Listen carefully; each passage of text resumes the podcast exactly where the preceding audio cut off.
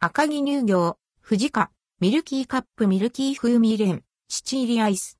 ミルクのコクがアイスで楽しめる。赤城乳業、藤家、ミルキーカップ、赤城乳業から藤家と共同開発したアイス、藤家、ミルキーカップが10月8日に発売されます。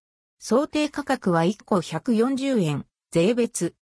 藤家、ミルキーカップは、藤家のロングセラー商品、ミルキーの味をイメージして作られたカップアイス。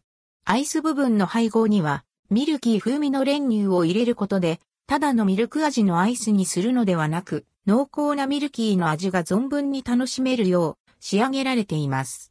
さらに、アイスの中心にも同じレンチを充填しています。カロリーは1個208キロカロリー。また、アイスの蓋のデザインは全6種類。異なるキュートなペコちゃんの絵柄がプリントされています。秋の夜長のお供にぴったりなアイス、富士カ、ミルキーカップ。